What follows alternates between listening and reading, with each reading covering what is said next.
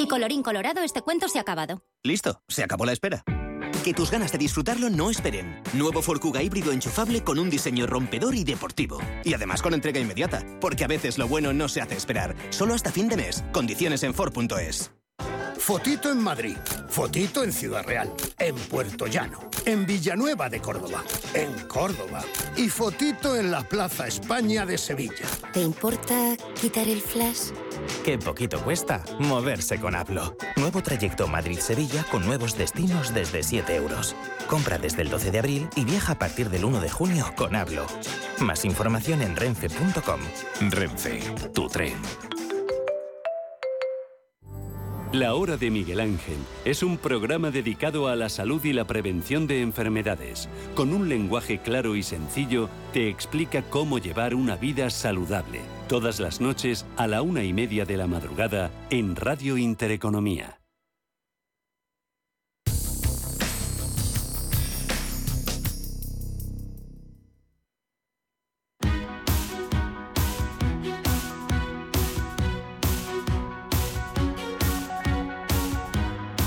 En Capital Intereconomía, el consultorio de bolsa.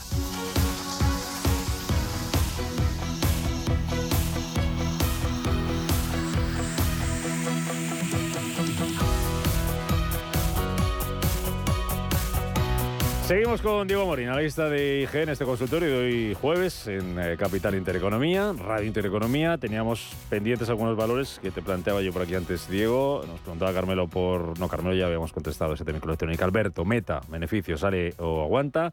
Y también que, como ya es una entrada en Heineken y en Big Semiconductor. Y opinión de Amazon, que nos preguntaba otro, otro oyente. Venga. Vale, perfecto. Empezamos por esta última. A ver, eh, hoy al cierre va a presentar resultados, veremos sobre todo las perspectivas que mm, más o menos visto cómo vienen las tech ¿no? Eh, estadounidenses, pues parece que va a mejorar, a mejorar también esas previsiones. Y por ahora, bueno, acercándose a la zona de, los 108 dólares. Creo que ese puede ser un, un nivel muy importante.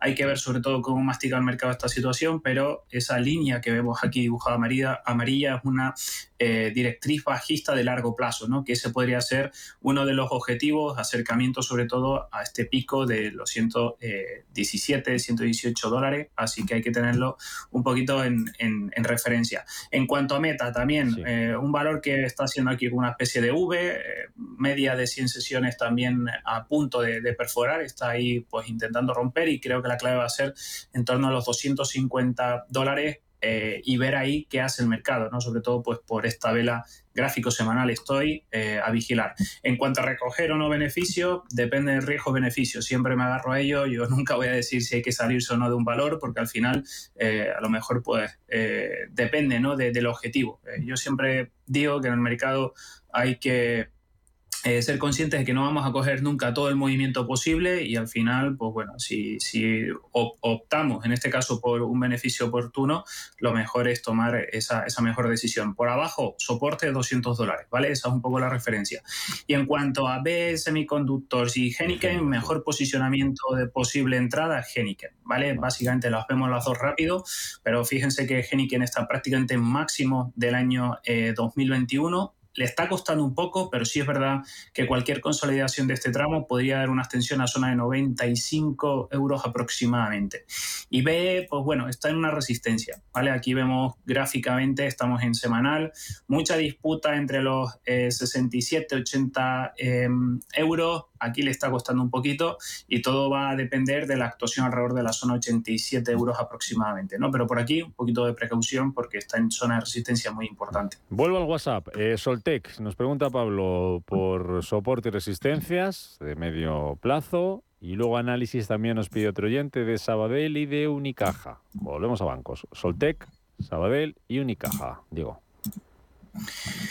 Bueno, Soltec, eh, volvemos un poco al mercado de renovables. Como decía antes, en Solaria está muy, muy raro. Últimamente está un poquito bajo presión y sobre todo es un valor que en otros consultorios he mencionado que, me gustaba bastante, sobre todo por lo que venía haciendo eh, desde la ruptura de los 5 euros y especialmente 5,80. A partir de ahí vemos que no pudo eh, con, con, resistencia alrededor de 6 euros y medio y todo el revuelo que está teniendo, también el mercado del growth, hay algún valor que está ahí pues muy renqueante dentro del mercado eh, de renovables y vuelve a ubicarse por debajo de esta media eh, de, de 100 sesiones. ¿Qué quiere decir esto? Que vuelve otra vez a estar dentro de un rango lateral bastante amplio. Cualquier pullback de nuevo a zona de 5,76, 5,80 habría que, que tenerlo en consideración, ¿no? Pero por abajo fijarse muy bien en la zona eh, de 5 euros. Y el otro valor era Sabadell, ¿verdad? Sabadell y Unicaja, sí. Perfecto, vamos a ello. Bueno, Sabadell hoy presentaba también resultados, eh, han sido, pues bueno, dentro de, lo estimado. Eh, nivel por la parte baja sigue siendo soporte 0,90, ¿de acuerdo?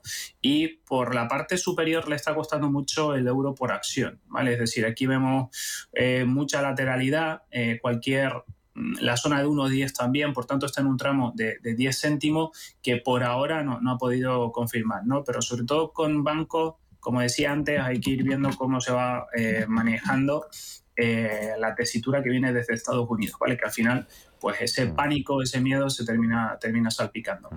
Y Unicaja también en la misma situación, por encima, ligeramente por encima del euro por título, por la parte baja 0,93 como soporte y cualquier superación de 1,05 podría ser tomado como interesante, ¿no? Pero fíjense que también vuelve a estar por debajo de esa negociación eh, de 1,10 que coincide con resistencia en, media de 100 sesiones. Eh, eh, por, como curiosidad, que hablábamos antes de ese microelectrónicos que nos preguntaba un oyente, se está dejando un 8% ahora mismo. ¿eh?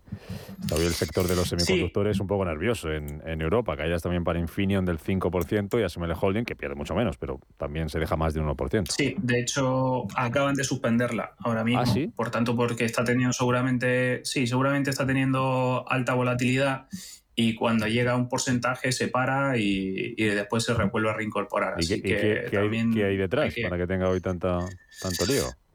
Bueno, los resultados que no han, sido tampoco muy, muy positivos en el, valor eh, y bueno, eh, las perspectivas tampoco han sido muy alentadoras, que en el caso, como decía antes, de ASML sí eran muy propensas ¿no? a, mejorar perspectivas para este 2023, pero por ahora vemos que el mercado eh, no le ha gustado muy bien o no se está tomando muy bien el, en este caso los resultados. ¿no? no las ha analizado en profundidad pero sé que eran, las perspectivas no eran muy alentadoras. Y está arrastrando al resto de compañías del sector, como decimos, a, a SML o, a, Infineon. Eh, más consultas, mensaje de audio. Buenos días, para el consultorio de Bolsa. A ver qué le parecía al analista para entrar en Vertex Energy, las acciones que cotizan en el Nasdaq. Gracias. A ver, no sé si la conoces, Vertex, ha dicho. Vertex Energy. Sí, creo que, Vertex, que la tengo por aquí. Bueno, eh, bueno, un valor que también está, como, como todos los, de, vinculados ¿no? un poco a la energía, muy, muy complicado.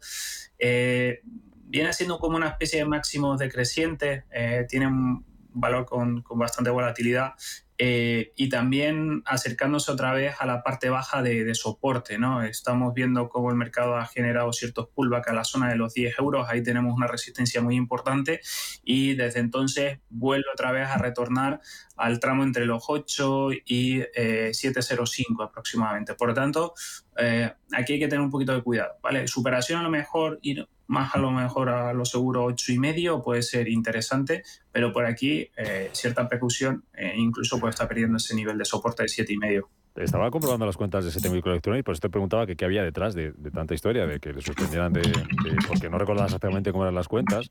Es cierto que ha bajado ingresos y ha bajado beneficio, pero está por encima de las previsiones.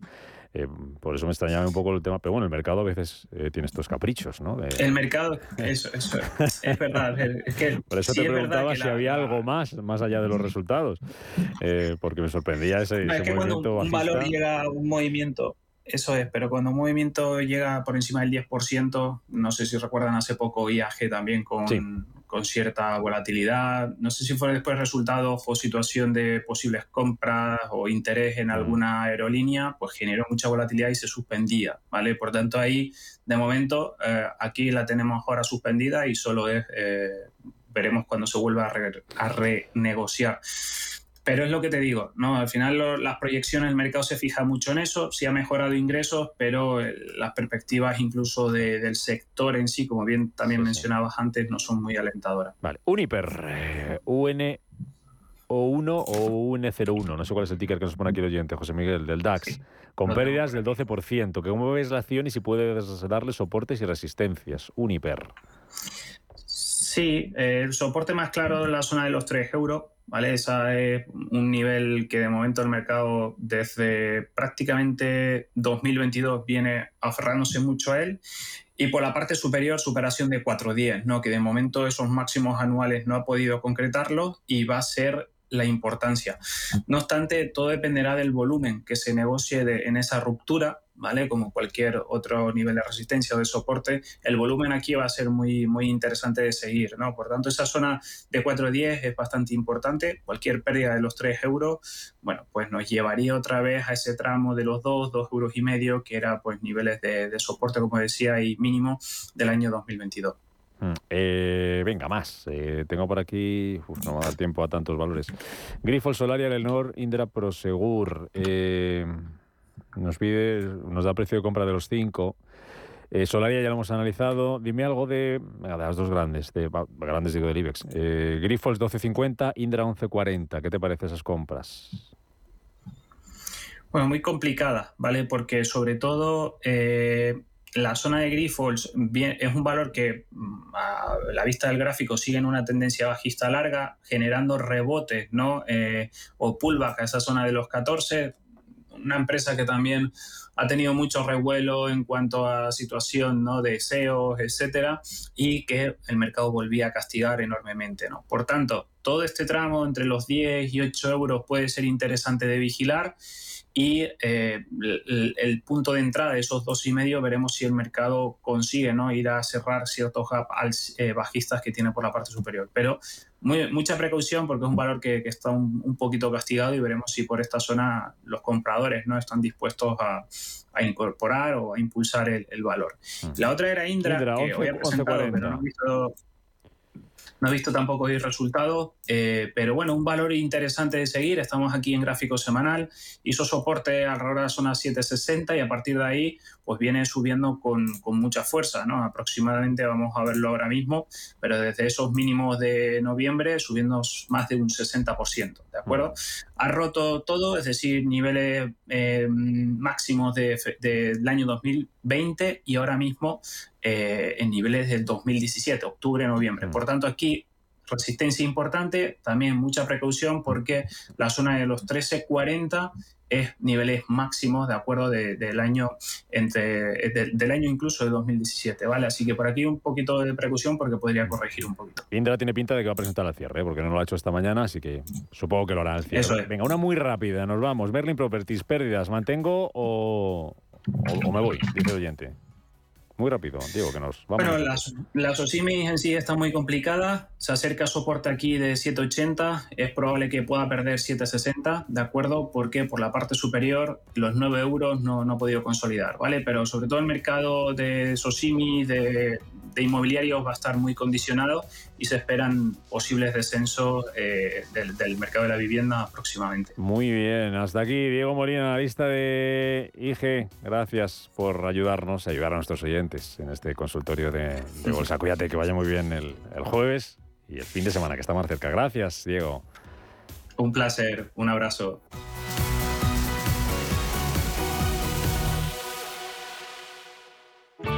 Bontobel Asset Management. Calidad suiza con el objetivo de obtener rendimientos superiores a largo plazo. En Bontobel Asset Management siempre estamos a la vanguardia de las inversiones activas en bonos y acciones. Para más información, entre en nuestra página web bontobel.com barra am. Bontobel Asset Management, su especialista global en fondos de inversión. En Gran Hotel Inglés contamos con una de las bibliotecas más antiguas de Madrid, un acogedor rincón con tesoros como los 415 volúmenes de la colección completa de Gredos, dos atillos de papel de antiguos libros de comercio con China e infinidad de documentos y antigüedades del hotel. GranHotelInglés.com, tu hotel de lujo en Madrid. Tan, tan, tan, tan, tan. La cuenta online del Santander es tan tan fácil de abrir que lo puedes hacer desde donde quieras. Santander en digital es Santander. Santander, por ti, los primeros. Consulta condiciones en bancosantander.es. ¿Sabes que tomando dos litros de agua Sierra Cazorla te aporta el 30% de magnesio que necesita tu cuerpo? Y además es baja en sodio. No existe otra igual. Agua mineral Sierra Cazorla. Estamos en constante cambio. El mundo cambia. Cambia nuestro entorno. Cambios que nos hacen reflexionar. Cambios que nos hacen apostar por fórmulas diferentes. En la radio apostamos por el sector inmobiliario. Súmate al cambio con IDE Inmobiliario. Cada jueves de 11 a 12 de la mañana con Elena Fraile en Radio Intereconomía. Nos sumamos al cambio.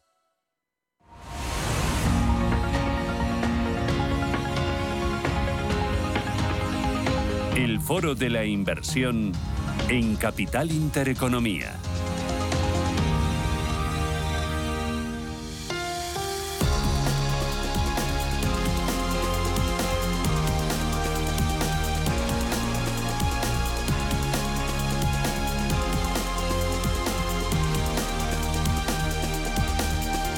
En el foro de la inversión nuestro invitado hoy es Yaukuma Ambruster. Yaukuma, ¿qué tal? Bienvenido, buenos días. Hola, buenos días. Que es socio de Quantum Capital Partners. ¿A qué os dedicáis en Quantum Capital Partners? Pues somos un inversor industrial eh, eh, especializado en compañías que necesitan una transformación. Eso puede ser una transformación industrial, eh, reubicarlas en un nuevo nicho de negocio, puede ser también una transformación económica por la que la compañía no esté funcionando perfectamente. Tenéis sede en Múnich, pero oficinas en distintos puntos del mundo y entre ellas aquí en Madrid. Exacto, somos un inversor de Múnich, Alemania. Desde Múnich invertimos en toda Europa Occidental.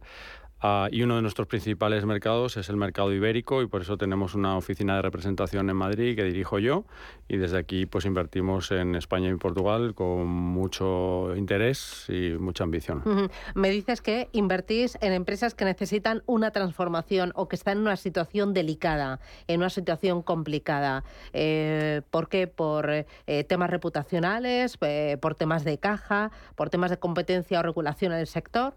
Hay muchos diferentes factores por los que una compañía puede tener el foco de inversión para nosotros. Em, digamos que en Special Situations, que es como lo llamamos nosotros en nuestra jerga, hay eh, cuatro subdisciplinas. Una sería eh, lo, que todo el mundo conoce como los proyectos distress. Distress es lo que nosotros no hacemos. Eh, distress quiere decir que es una compañía que tiene el balance totalmente descompensado, mucha deuda y poca generación de caja. Eso normalmente es un tipo de proyectos que hacen otro tipo de inversores. Nosotros nos dedicamos más a lo que se llama carve-outs, que es separar unidades de negocio de multinacionales, que las multinacionales no quieran tener una determinada unidad de negocio dentro de su estructura por la razón que sea, puede ser estratégica, económica o lo que sea, eso se llama carve-outs.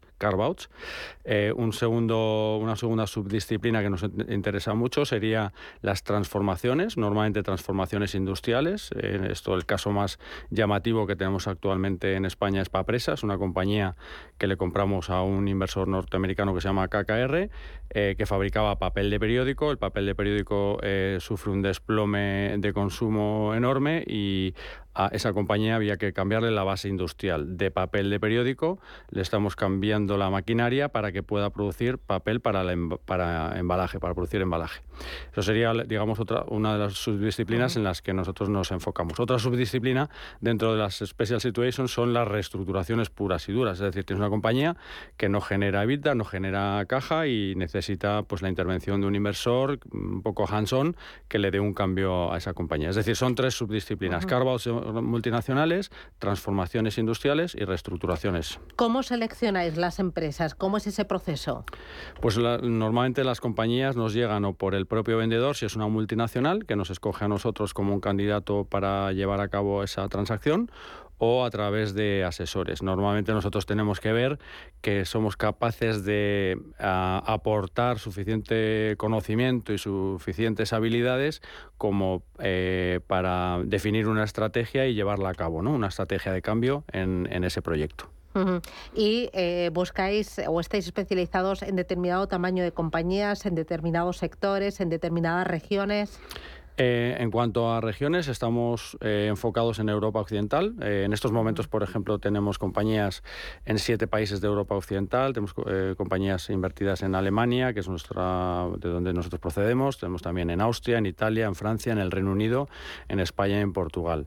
En cuanto a tamaño, eh, la verdad que necesitamos que tengan un tamaño de facturación mínimo, pues eh, yo creo que podríamos decir de 40 millones de euros, podríamos bajar a 30 millones de euros. Eh, y en cuanto a rentabilidad, no, como decía antes, no hace falta que sean compañías que estén generando beneficios, sino más bien al contrario, pueden ser compañías o que estén en peligro de no generar eh, beneficio o que incluso estén en pérdidas. Compramos en muchas ocasiones compañías con evitas negativos. Enseguida eh, nos detenemos en Parapesa, aterrizamos en ella eh, y vemos ese proceso de cambio que estáis realizando en la compañía. Pero antes, ¿en qué otras empresas estáis para, para poner situación y para veros en todo el mapa? Pues aquí en Iberia tenemos dos compañías. Papresa en el País Vasco, un productor de papel de embalaje, y eh, Prolacto en Portugal, que es una compañía que produce ingredientes para la industria alimentaria y que le compramos a una multinacional alimentaria que se llama Nestlé. Eh, en el resto de Europa tenemos en total 18 compañías invertidas en estos momentos, en sectores como el aluminio, donde somos muy, muy, muy fuertes. Tenemos compañías del aluminio tanto en Francia como en Alemania como en Italia. Tenemos compañías en el sector de componentes de la automoción. Eh, tenemos eh, compañías en el sector de componentes para eh, la aviación y para el mercado aeronáutico. Tenemos dos compañías muy interesantes en el sector de juguetes. Tenemos una compañía muy interesante en el sector de reciclaje de electrodomésticos, economía circular.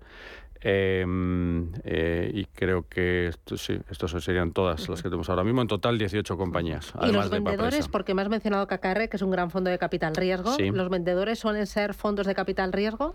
Em, últimamente, la verdad que nos está ocurriendo mucho más, que vienen eh, fondos de capital riesgo, fondos de private equity, a ofrecernos compañías que quizá en su portfolio no están funcionando como ellos querían, que estamos viendo que hay una oportunidad en estos momentos muy interesante, em, eh, pero lo normal es que sean multinacionales las que se acercan a nosotros para ofrecernos alguno de sus activos que no sean estratégicos, como es el caso de Prolacto, por ejemplo, en Portugal fue Nestlé quien nos ofreció quedarnos con la fábrica y convertirla de un productor de commodities muy básico a un productor de ingredientes para la industria alimenticia de mucho valor añadido. En otras ocasiones, por ejemplo, eh, aquí en España hemos hecho transacciones eh, con empresas como Bosch, que es una multinacional alemana, o como Deutsche Telekom, o como Teneco, que es una compañía americana, o como Stora Enso, que es una eh, multinacional del, sector de papel eh, escandinava, eh, bueno, en diferentes, diferentes oportunidades que hemos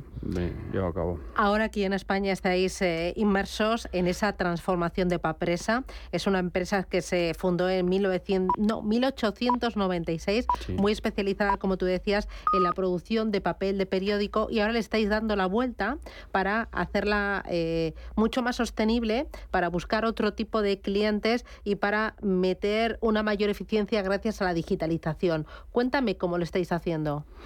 Bueno, pues eh, Papresa yo creo que es un caso completamente paradigmático y típico de Quantum, de inversión de Quantum. Eh, identificamos una compañía que realmente en su eh, eh, constitución presente no tendría mucho futuro porque es una compañía que lo que producía era papel de periódico y el papel de periódico, como decía antes, está sufriendo un desplome todos los años de doble dígito en su consumo y un propietario de una compañía así tiene miedo de qué es lo que tiene que llevar a cabo, ¿no? qué transformación tiene que llevar a cabo. Perdón. Nosotros lo que hacemos es em, eh, eh, identificar una posibilidad de transformación de este tipo de compañías y a eh, identificar cuál puede ser el, nuevo nicho de mercado en el que queremos introducirnos y llevarlo a cabo. En, este caso, en el caso de Papresa, eh, lo que hemos hecho es identificar el papel de embalaje como un nicho de negocio de mucho futuro, con todo el comercio electrónico, la lucha contra el plástico, las bolsas eh, de cartón en los comercios, en los zaras y las tiendas, etcétera, pues es, un nicho de negocio que cada vez tiene más interés y hemos hecho, estamos llevando a cabo la transformación de esta compañía de una base industrial dedicada al papel de periódico a una base industrial dedicada al papel de embalaje. Además, esta compañía eh, eh, hemos hecho unas inversiones eh, gigantescas en hacer que todo el proceso sea sostenible de tal manera que no generamos residuos y hemos instalado una planta de tratamiento de aguas para depurar todo el agua que utilizamos y que podamos verter otra vez al, digamos a, las depuradoras de la mancomunidad donde está ubicada esta, esta compañía en Rentería en el País Vasco agua completamente pura.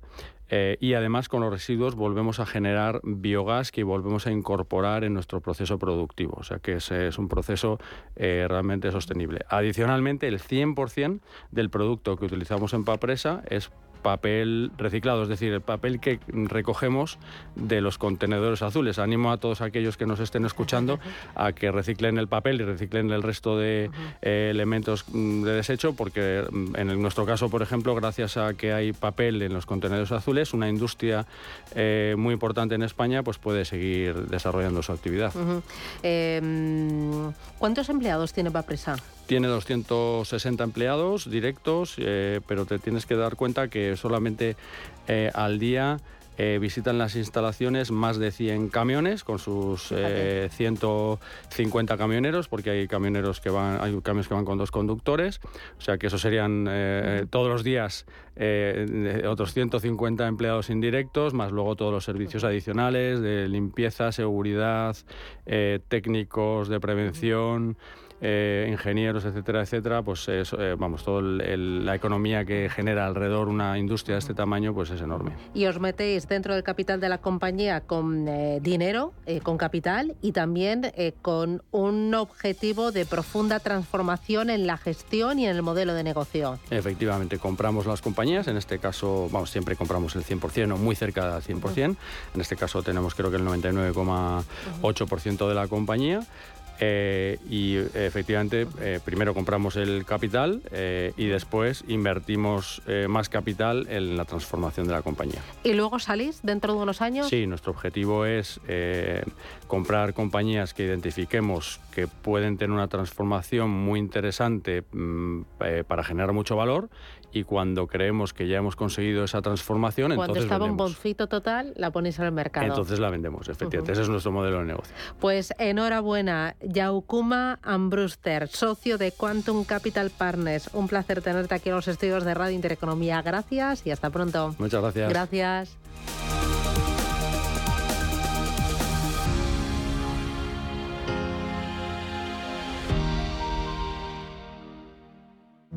¿Estás comparando hipotecas? Hay matices que marcan la diferencia. Hipotecas Cuchabank. Consúltanos directamente. Más info en cuchabank.es.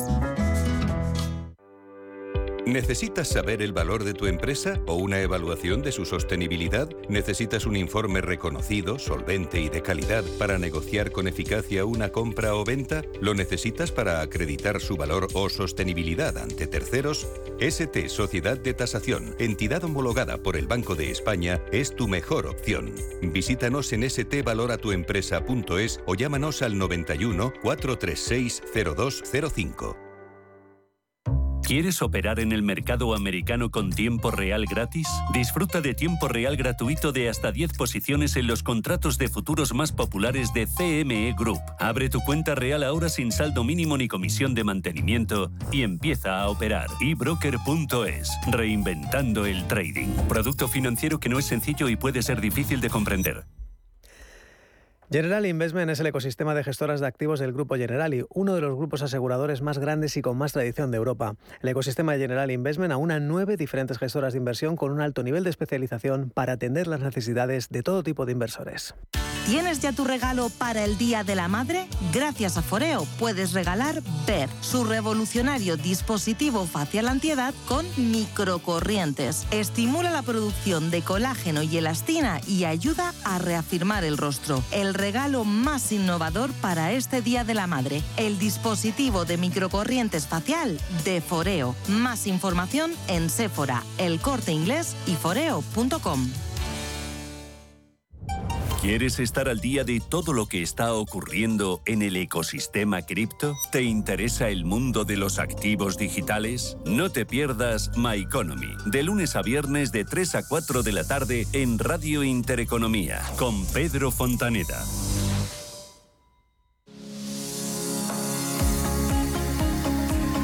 Consultorio de Fondos.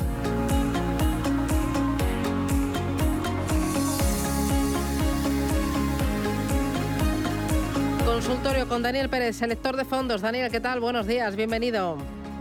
Hola, ¿qué tal? Buenos días. Hola, ¿qué tal? Buenos días a todos. Mm, oye, Daniel, estos días he estado leyendo y ahí poniéndome las pilas un poco con el retorno absoluto, que es todo un mundo, porque hay muchos tipos de hedge funds, ¿no? Em, eh, que buscan al final preservar capital, eh, controlar el riesgo y luego aportar rentabilidad y descorrelación a las carteras. Y hay distinto el long short, el global macro, el CTA, bueno, hay, hay muchos tipos según las estrategias que, que se utilicen. ¿Sería aconsejable en cualquier cartera incorporar eh, un eh, hedge fund o un retorno absoluto para eh, descorrelacionar, proteger y dar estabilidad a la cartera? Vale, por, por partes. lo primero que muchas veces el tema hedge fund es como un producto normalmente americano o inglés que aquí en, en, España no, no, ha triunfado mucho, entonces nosotros podemos tener fondos normales, fondos UCITS que llamamos, pero con este tipo de estrategias, ¿vale? No hace falta que nos vayamos a un hedge fund puro, aunque es verdad, tiene más flexibilidad y más amplitud. Sobre el tema de los productos o las estrategias más enfocadas al retorno absoluto, ¿no? Eh, mi consejo es que no. Mi consejo es que no porque la inmensa mayoría de las personas, eh, a la mayor parte de los inversores les va a costar mucho entender estas estrategias, no van a tener claro cómo funcionan, no van a saber darle un encaje en las carteras y luego son productos muy, muy complejos de, gestionar una de los tienes, ¿no? Porque al estar eh, descorrelacionados con el mercado, no tener una direccionalidad, es difícil de interpretar este tipo de productos, ¿no? Entonces, creo que es la categoría más compleja de entender, más compleja de analizar, así que para la mayoría no. Dicho esto, cuando tú encuentras un producto de, con estas estrategias que entiendes, que te encaja, que ves que tiene sentido para tu cartera, puede aportar muchísimo, porque puede generar diversificación, puede generar retornos que se separen del mercado y puede encajar muy bien. Pero insisto, es complejo de analizar y da muchos sustos. La verdad, es una categoría que a mí me parece que la mayoría de los inversores no deberían trabajarla, a menos de que sean ya pues, inversores con más experiencia y conocimientos financieros. Em, aún así, ¿qué tipo eh, de hedge funds serían los más fáciles de entender para incorporar a una cartera convencional, a una cartera de 50.000 euros de una persona que ahorra pensando en el futuro más cercano? Sí, para mí yo creo que los productos por los que habría que empezar, por así decirlo, eh, son las estrategias de retorno absoluto facilitas. Eh, ¿Qué son las estrategias facilitas? Las que usan normalmente estrategias multiactivo, eh, que son flexibles pero con ciertos rangos. Entonces tú ya te puedes hacer una idea de por dónde pueden ir los tiros. ¿Por qué digo esto? Porque no tiene nada que ver una estrategia que invierta pues, en renta fija, renta variable, oro, moviendo los pesos, con una estrategia de un hedge fund de retorno absoluto que utilice derivados, que se pueda apalancar, que pueda ponerse corto, que pueda eh, estar completamente invertido en una cosa u en otra. Entonces, digamos que eh, muchas veces la filosofía de inversión de estos fondos de retorno absoluto nos va a decir la complejidad. Entonces, yo le recomendaría a los inversores empezar por estos fondos, ¿no? Eh, que sean multiactivos, que igual tienen coberturas, pero no se ponen puramente bajistas, etcétera, ¿no? Y desde ahí ya ir buscando, ¿no? Evidentemente, por ejemplo, hay fondos, los long short que has comentado, son productos que eh, gustan mucho a los inversores, ¿no? Porque te pones largo de una parte de la cartera eh, y corto de otros, inviertes a la baja en otra y más o menos eres neutral con el mercado, ¿no? Si lo haces bien. Entonces, bueno, son estrategias que digamos que desde un punto de mm, ser muy sencillas hasta muy complejas hay un abanico muy, muy amplio. Entonces, yo recomiendo a los inversores empezar por estrategias fáciles, por favor que las entiendan, o sea, que se digan a sí mismos, vale, ¿puedo escribir en una hoja, en un párrafo, explicar este fondo y entenderlo? Sí, si soy capaz de hacerlo ya podemos invertir, porque de verdad que hay productos que son muy, muy difíciles de entender, que son auténticas cajas negras. Que, nunca sabes por dónde te pueden salir y eso es un gran problema para gestionarlo posteriormente. Muy bien. Voy a ir con los oyentes 609 22 47 16. ¿Me puedes dar un par de fondos de retorno al saludo de esos facilitos? Sí, sí, sí, sí. Eh, por ejemplo, hay un fondo que me gusta mucho, que es el Peerford Global Total Return, que es un nombre un poco impronunciable, pero bueno, está, es un producto bastante interesante. Eh, lo gestionaba lo que era BMO, que ahora es Columbia. Entonces, es un producto que mm, su objetivo es no perder dinero a 12 meses, ¿vale? ¿Y cómo lo hacen? Pues invirtiendo en empresas de mucha calidad, deuda soberana de altísima calidad eh, gestionando liquidez y con una estrategia facilita de invertir o no invertir en divisas. O sea, nada del otro mundo, algo muy, muy sencillito. Bueno, pues con esta estrategia, más o menos creo que eran 25 años, ha conseguido 23 años en positivo, nunca había caído más del 3%, ha conseguido rendimientos a largo plazo interesantes, eh, sobre el 4,5-5% según el plazo que cojamos. Entonces, bueno, un producto que dices, bueno, pues sí, retorno absoluto porque tiene un objetivo de obtener una rentabilidad anual constante, de no seguir exactamente al mercado, pero no hace cosas eh, excesivamente eh, raras, ¿no? y luego otro producto de retorno absoluto que me parece interesante es uno de una gestora que es MAN, que es una gestora bastante cuantitativa, que es el MAN AHL Target Risk, y el objetivo de este fondo es tener siempre el mismo nivel de volatilidad. Es algo realmente interesante. Eh, hay diferentes productos, el que comento tiene siempre una volatilidad de 8, y lo que hacen es van ajustando la cartera y van cambiando los pesos entre todos los activos para que siempre dé ese nivel de volatilidad. Entonces, como mucha gente eh, vincula volatilidad a riesgo, pues tenemos un producto que más o menos, según cómo está el mercado, siempre tiene el mismo nivel de riesgo. Algo que es complejo de conseguir porque muchos fondos hoy parecen seguros, pero empieza a caer el mercado y se dispara su volatilidad y su nivel de riesgo. Pues este producto, eh, con una estrategia bastante sencilla, ¿no? que es rotando constantemente entre activos, algo de posiciones largas, cortas, pero con ciertos rangos, lo consigue. Entonces, bueno, dos productos que no son de todo difíciles de, entender, que tienen objetivos fáciles de comprender y que pueden encajar en ciertas carteras. Mm, vale, voy a ir con los oyentes a ver qué me plantean. Em, a través del WhatsApp 609 22 47 16 dice, ¿me podría dar algunas sugerencias para fondos de renta fija? Vale, sí, fondos de renta fija creo que es el activo de moda este, este año. Eh, aquí siempre, siempre digo que la gama de renta fija es amplísima Voy a empezar por lo más fácil. Un inversor que hoy no se quiera complicar la vida se puede subir a fondos monetarios, fondos eh, de renta fija a muy corto plazo, que ya te van a dar entre el 2,5 el 3,5 de rentabilidad, que son las tires que tienen ¿no? ahora mismo. Eh, bueno, te van a dar según lo que pasa en los mercados, evidentemente, ¿no? pero ya estamos subiéndonos a, subiéndonos a unas carteras con estos niveles. ¿no? El mercado monetario va a ser uno de los grandes colchones para muchas personas durante los próximos años, eh, gracias a las subidas de tipos de interés. ¿no? Eh, después, ¿qué, podríamos poner? En este, en este rango, por ejemplo, el fondo Grupama Enterprise está muy bien como, mercado, como monetario y como renta fija ultra corto plazo, a mí me gusta, por ejemplo, el renta 4, renta fija 6 meses, que es bastante conocido en España, y que es un producto que funciona muy bien y que, lo que puedes dormir tranquilo. Desde ahí ya no podemos ir subiendo nivel de riesgo. Evidentemente, pues bonos de gobiernos, bonos de corporativos, bonos de high yield, bonos de emergentes, etcétera. Entonces tenemos desde lo más básico hasta lo más avanzado. Yo que les recomiendo a los inversores, siempre intento es decir, que más o menos veamos el nivel de riesgo que quieren asumir y busquen gestores flexibles que puedan cambiar la cartera. Eh, intento no recomendar que vayan a un producto muy concreto de un tipo de bono o de gobierno o de empresa, eh, porque eh, el riesgo de selección es muy grande y la renta fija es muy amplia y muy cambiante. Entonces, yo prefiero gestores generalistas. En este caso, por ejemplo, comentar productos como el M&G, el Optimal Income, bastante interesante, eh, Jupiter Dynamic Bond, son dos fondos muy diferentes pero bastante flexibles que pueden moverse entre diferentes tramos de renta fija y van a ir cambiando eh, en sus carteras, ¿no? Creo que es algo bastante interesante porque tenemos productos donde el propio gestor va a estar cambiando, va a ir de gobiernos a high yield, a corporativos según vea más interés y más relación rentabilidad-riesgo. Yo creo que es algo que la mayoría de los inversores deberían hacer, buscar este tipo de gestores en vez de intentar ir a nichos concretos que, bueno, si tienes una visión macro y te quieres posicionar en un segmento, pues está perfecto, buscas un especialista en ese segmento y ya está. Pero en general mi experiencia me dice que los inversores eh, deberían evitar esto, eh, sobre todo en renta fija, e ir un poco a gestores que puedan tener cierta flexibilidad para moverse según lo que pasa en el mercado. Mm. Eh, oye, ¿y un monetario? incorporarlo a cartera para en lugar de tenerlo en la cuenta corriente o en un depósito en una letra. Totalmente. Totalmente. Yo creo que aquí hay una cosa que es muy interesante, ahora que hemos venido todo el tema del colapso bancario y esto ya hemos visto en algunos bancos con fugas de depósitos y tal. Eh, el producto está más seguro en un mercado monetario, o sea, en un fondo monetario o en un fondo de renta fija ultra corto plazo, que en la cuenta o en el depósito de tu banco. Eso hay que dejarlo clarísimo, porque si haces eso, el dinero está en el balance de tu banco. Si inviertes en un fondo, no está, es más seguro desde el punto de vista de la seguridad bancaria. He dicho esto, yo creo que para muchísimos inversores que tienen el dinero parado en la cuenta del banco durante años, porque no había nada que diera rentabilidad, esto ha cambiado. Ahora te puedes subir a mercado monetario o renta fija ultra corto plazo, rendimientos ya, muchos de estos fondos, el 0,6, 0,9 en lo que llevamos de año, y teniendo en cuenta la TIR de la cartera y proyectándolo, nos iríamos fácilmente a un 3% de rentabilidad en el año.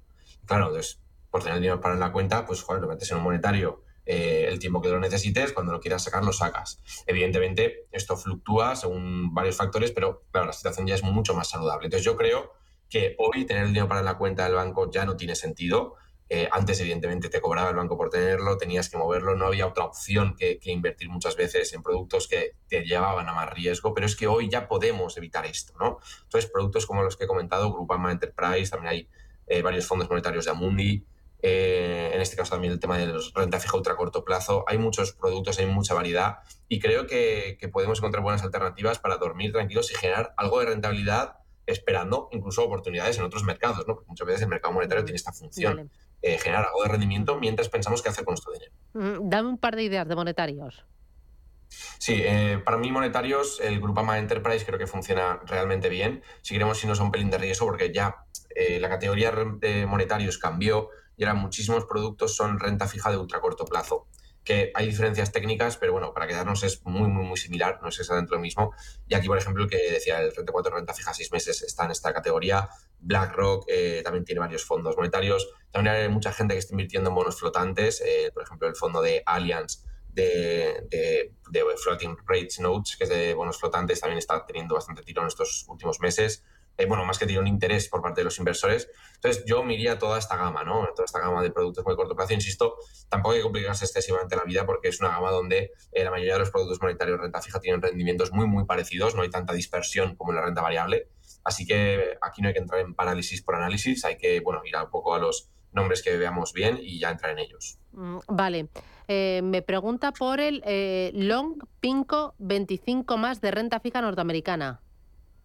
Buah, me, me pillas. es un fondo muy, muy nicho por lo que veo. Eh, a ver, lo que dices de, renta fija norteamericana, pero no lo conozco. Entonces, como Pinco tiene una variedad muy, muy amplia. Pinco es una de las gestoras, por cierto, por, por bueno, es la gestora más importante del mundo en renta fija, ¿no? Efectivamente, es la gestora más importante. Entonces, tiene una gama muy, muy amplia de productos de, renta fija. Eh, son famosísimos. En España, por ejemplo, está el Pinco His Income, que es probablemente el producto más vendido de, de, de Pinco en España y de renta fija.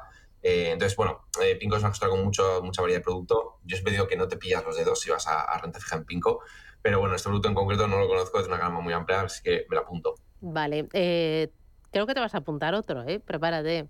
A ver, no lo conozco yo, a mí me pillan. SPDR Standard Poor's Cooper Miners ETF. Vale, sí, pero lo que comenta es, de, es un ETF de la gestora del SPDR, que la llaman el Spider comúnmente, ah, y por lo que dice es de ¿Qué gestora es esta? Eh, ¿Qué, ¿Qué, gestora es esta? Eh, sí, es el SPDR, es el nombre de una gestora. Es State Street eh, Global, no, no, me acuerdo exactamente el nombre, es State Street es el nombre de la gestora. Eh, entonces, bueno, es una, gestora de ETFs americana, eh, es bastante famosa. Lo que pasa es que muchas veces ya no accedemos a ellos porque por el cambio normativo muchos fondos, perdón, muchos ETFs americanos han dejado de estar disponibles para los inversores nacionales, así que fue una pena aquello. Eh, bueno, es una de las, de las gestoras de ETFs más comunes en Estados Unidos y en este caso es un ETF sobre mineras. En este caso creo que era sobre el cobre, si no, si no he escuchado mal. Entonces, bueno, pues un ETF centrado en materias primas y en este caso en una en concreto. Eh, esto será porque el inversor tiene una gestión, o sea, una visión concreta de este producto. Si tiene claro que esta materia prima va a funcionar, pues perfecto. Porque al final, cuando compramos un ETF, normalmente lo que hacemos es indexarnos a esta materia prima, a este mercado. Entonces, lo importante no es tanto el ETF en sí, porque suelen ser similares o prácticamente iguales entre ellos, son sustitutivos perfectos. Eh, lo importante es que tengamos claro dónde vamos a meternos, ¿no? Qué tipo de ETF, qué tipo de eh, de, ser, de sector, mercado o industria. Entonces, si el inversor tiene claro que quiere esta industria, este, esta materia prima, perdón, pues, pues perfecto. Con, con además, me consta que es uno de los más baratos porque esta, este, esta entidad tiene comisiones bastante ajustadas. Vale, en un mercado donde está triunfando la dispersión, como el que estamos viendo en los últimos meses, ¿es mejor la gestión activa que los ETFs? Aquí, aquí hay muchísima literatura, aquí hay mucha literatura para, esto e incluso algo filosófico porque depende de quién nos escuche, ¿no? Eh, yo creo que siempre eh, en los mercados donde hay dispersión, la gestión activa yo creo que es capaz de encontrar eh, valor, ¿no? Porque los gestores tienen más amplitud, más capacidad de encontrar oportunidades y de moverse. Hay personas que defienden la gestión pasiva que te dicen que no, que para eso vos te indexas al mercado en su conjunto, porque la dispersión también significa errores poder tener dispersión significa que igual que tu gestor puede hacer un 5 o un 10% por encima, puede hacer un 5 o 10% por debajo, que esto es verdad.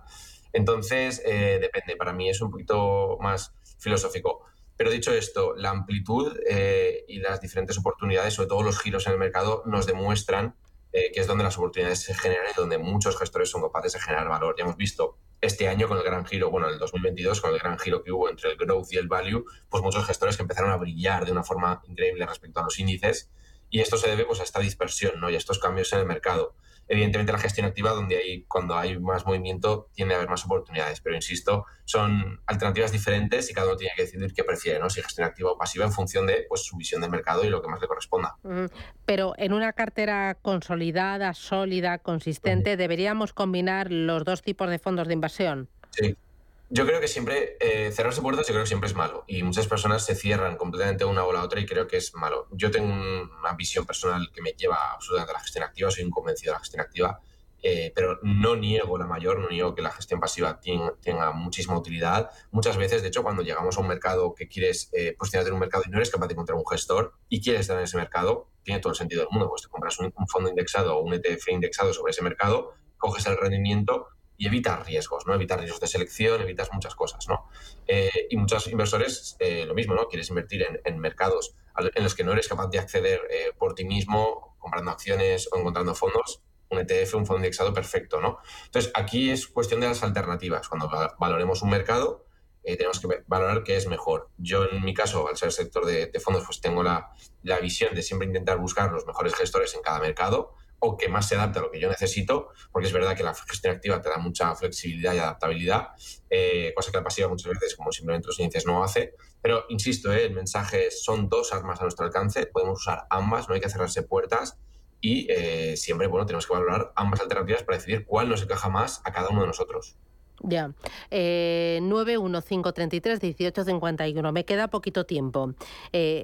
Temáticos hay que incluir siempre en cartera, también para que sea una cartera diversificada, que este año la diversificación, al tener un mercado disperso, es lo que va a triunfar? Sí, a mí, a mí me gusta siempre tener temáticos, porque creo que conecta a los inversores con las carteras. ¿no? Yo creo que tener un 10, un 15% de la cartera mínimo en temáticos creo que tiene sentido. Intento añadir siempre algún temático en las carteras. Evidentemente temáticos que encajen en el inversor, porque puede ser una temática que odies completamente y que no tenga sentido meter en tu cartera. Entonces, eh, creo que tiene mucho sentido. Dicho esto, hay que tener cuidado porque muchos temáticos dan una falsa sensación de, diversificación. Tú puedes invertir en un temático, por decir uno, de inteligencia artificial o de cualquier otra temática y resulta que está súper correlacionado con el resto de tu cartera, que es de crecimiento. Entonces, eh, muchas veces tenemos que verificar si nuestros fondos temáticos de verdad son diferentes, si de verdad tienen carteras diferentes, porque hay muchas veces que son fondos más generalistas de lo que parecen, ¿no? Eh, dicho esto, a mí me gustan mucho. Creo que los inversores eh, cuando conocen un temático, están contentos con la temática y creen que tiene sentido para ellos, lo mantienen más en el tiempo, suelen aportar más en caídas y están muchísimo más cómodos. Así que para mí es muy recomendable. Muy bien. Pues eh, Daniel Pérez, eh, selector de fondos, gracias por acompañarnos. Te llevas deberes lo de Pinco, el fondo este que invierte en sí, americana. ¿De acuerdo? Perfecto. Oye, mil gracias. Que disfrutes del puente. Un abrazo. Boletín informativo y en Capital Intereconomía regresamos con ID Inmobiliario. Le tomamos el pulso al sector. ¿Con quién? Hoy con Vía Ágora, con Cuota, con Grupo LAR y también con Asprima. Tertulia hasta las 12 de la mañana en Radio Intereconomía.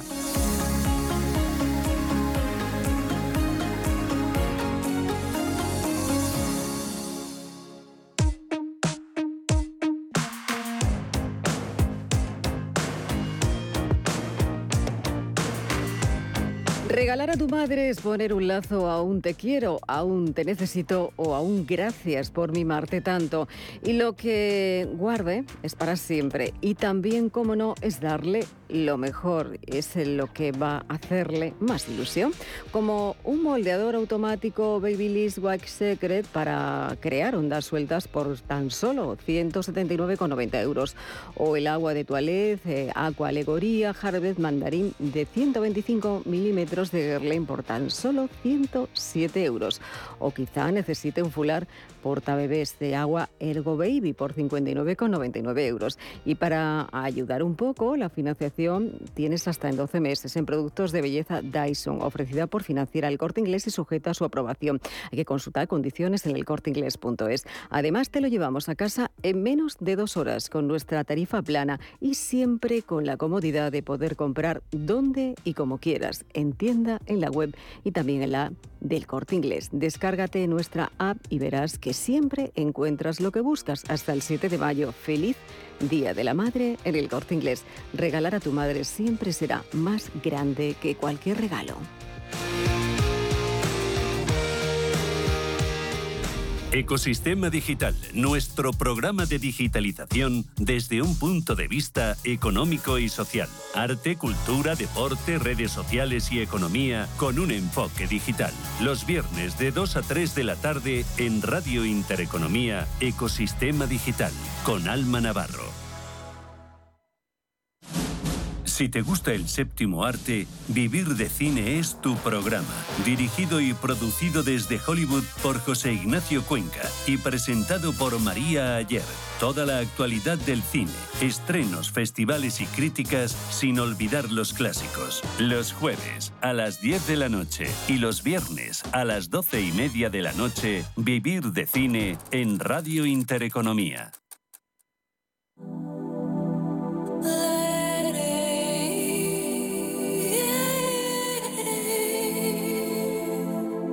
Ruta 42.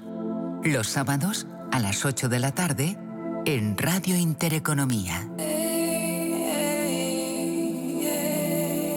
Un viaje infinito por las grandes músicas.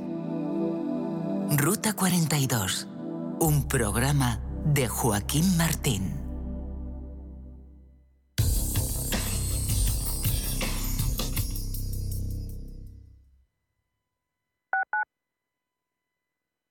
¿Estás completamente seguro de que la rentabilidad de tus planes de pensiones es la mejor que puedes obtener? Si tu gestor solo te ofrece los planes de su banco, estás perdiendo oportunidades y, lo que es peor, años